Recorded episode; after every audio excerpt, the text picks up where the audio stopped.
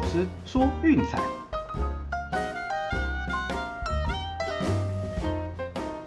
看球赛买运彩，老师教你前往拿白。大家好，我是陆老师，欢迎来到陆老师说运彩的节目。哦，终于啊，终于，众所瞩目的美国之邦季后赛哦，在明天早上就要热闹开打了。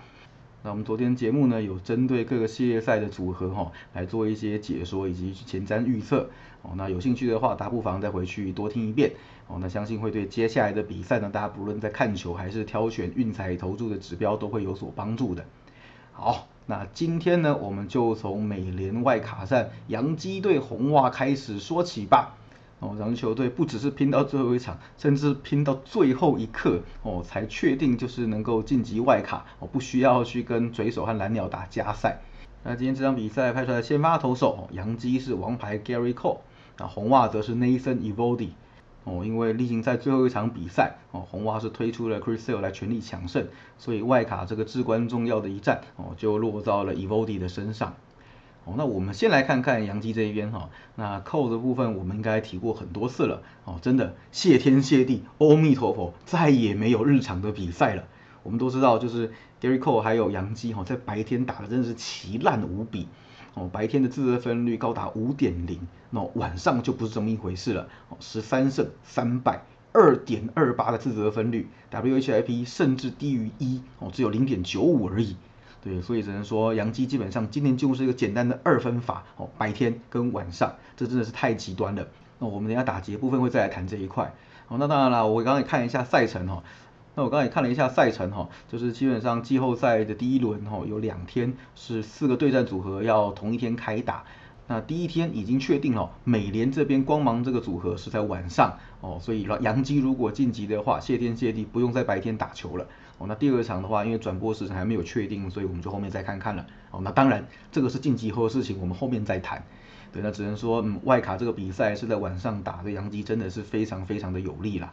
那另外哈，就是 Gary Cole 本季对战红袜，呃，那有四场的比赛是两胜两败，自责分率四点九一，哦，那这是因为前面有一场被打爆，所以那个自责分率标的比较高。那从那一场之后呢，其实接下来的三次交手内容都还不错啦，就是最多就是失掉三分而已，哦，对红袜的压制力其实是还是有的。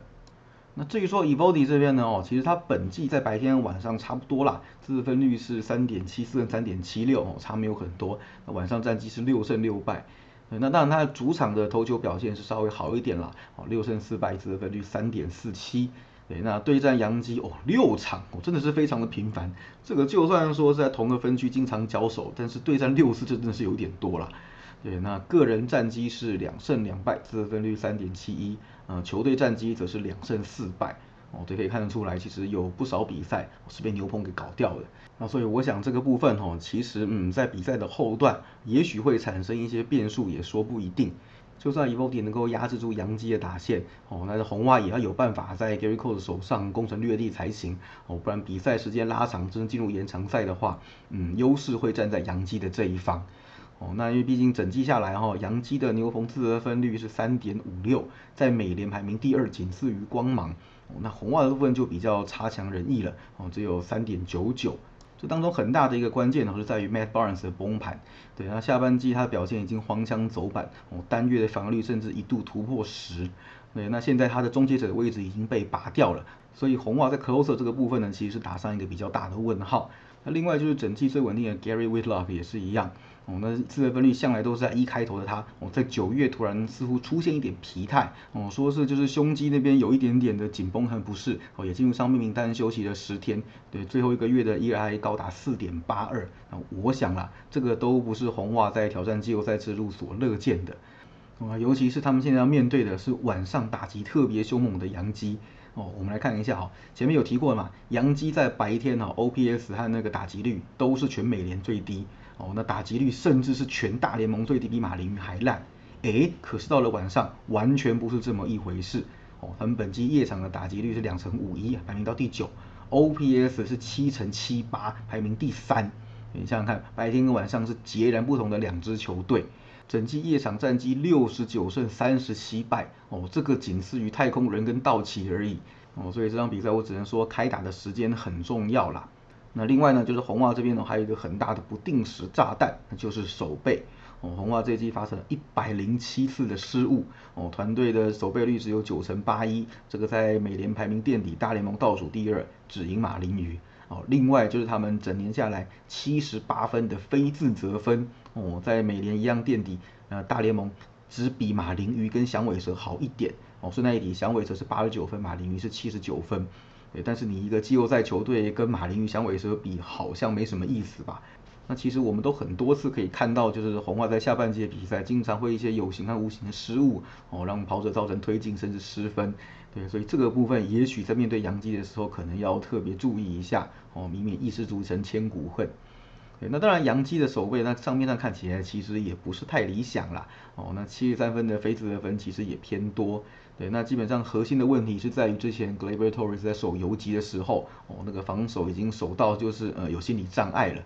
那现在移回去二垒之后，哎，整体的状况其实好很多哦，让尔薛拉去守游击，三垒交给拉梅 h 哦。不过现在拉梅 h 因为就是臀部受伤哦，所以已经进入伤兵名单，那甚至说到就是分区系列赛都无法上阵。那三垒的部分可能会交给欧多尔来防守，那不然就是说让 Velasquez 来守游击哦，尔薛拉回他熟悉的三垒这样。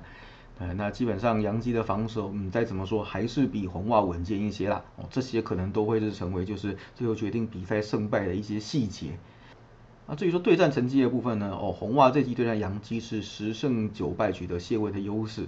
不过哈，季末却是对战六连败，对，主场跟客场各被横扫了一次。对，所以说这看起来是有一点点虎头蛇尾的现象出现。那另外就是红袜只要最近沦为受让，基本上都是凶多吉少。哦，最近十八次受让是四胜十四败，哦，那主场受让也是两胜五败。那杨基这部分有个比较有趣的趋势，哦，就是说只要在季后赛开让分的话，哦，最近几年是三十五胜十六败，被淘汰基本上都是沦为受让才输球比较多，哦，所以让分基本上杨基在季后赛胜率还是很高的啦。对，那今天以这种状况看起来啦，不论是在先发投手的战力哦，还有就是在夜场比赛的条件。以及就是两队在季末对战成绩上的消长，我想说杨基的胜率恐怕还是比较高一些的，所以这场比赛我们看好是杨基能够在 Gary Cole 的带领之下哦击败红袜，挺进美联分区系列赛来挑战光芒，所以我们的推荐是杨基独赢。好，那这边也顺便提一下哈，就早上我在群组有发的，嗯，就是其实，在台湾这边的盘，嗯庄家是比较怕死的，啊，有没有注意到？哦，如果大家可以去翻一下国外的赔率哦，其实阳基独赢的赔率大概都在一点八一以上，对，那就台湾这边开到多少？一点七七，甚至一点七三、一点七二，哦，你有没有搞错？对，那你说一加一减的盘也是一样嘛？对你有看过就是例行赛有人这样搞的吗？对，这赔率已经这么高了，那结果一加一减它开到什么一加十五、一加三十？对，那我想就是从就是开盘的这个逻辑，我们也可以去推断，其实就是嗯在台湾怕死的这些庄家手上，他们是比较看好阳基的。好，那当然了，阳基的投注量会稍微大一点点，所以说系统会自动平衡让赔率下修。但下修之后你不调回去，那就是你怕死了。哦，所以这个东西其实都是有迹可循的，哦，所以我们今天不如就顺着这个趋势走下去。好，那以上就是今天的节目内容，希望大家会喜欢。明天的国联外卡赛，红雀队到齐，也请大家不要错过喽。喜欢记得订阅并分享我的频道，给身边喜爱运动、热爱运彩的朋友一起来看球赛、聊运彩。也不要忘记到我们的脸书粉丝团以及 Instagram 按个赞哦。我是陆老师，我们明天见，拜拜。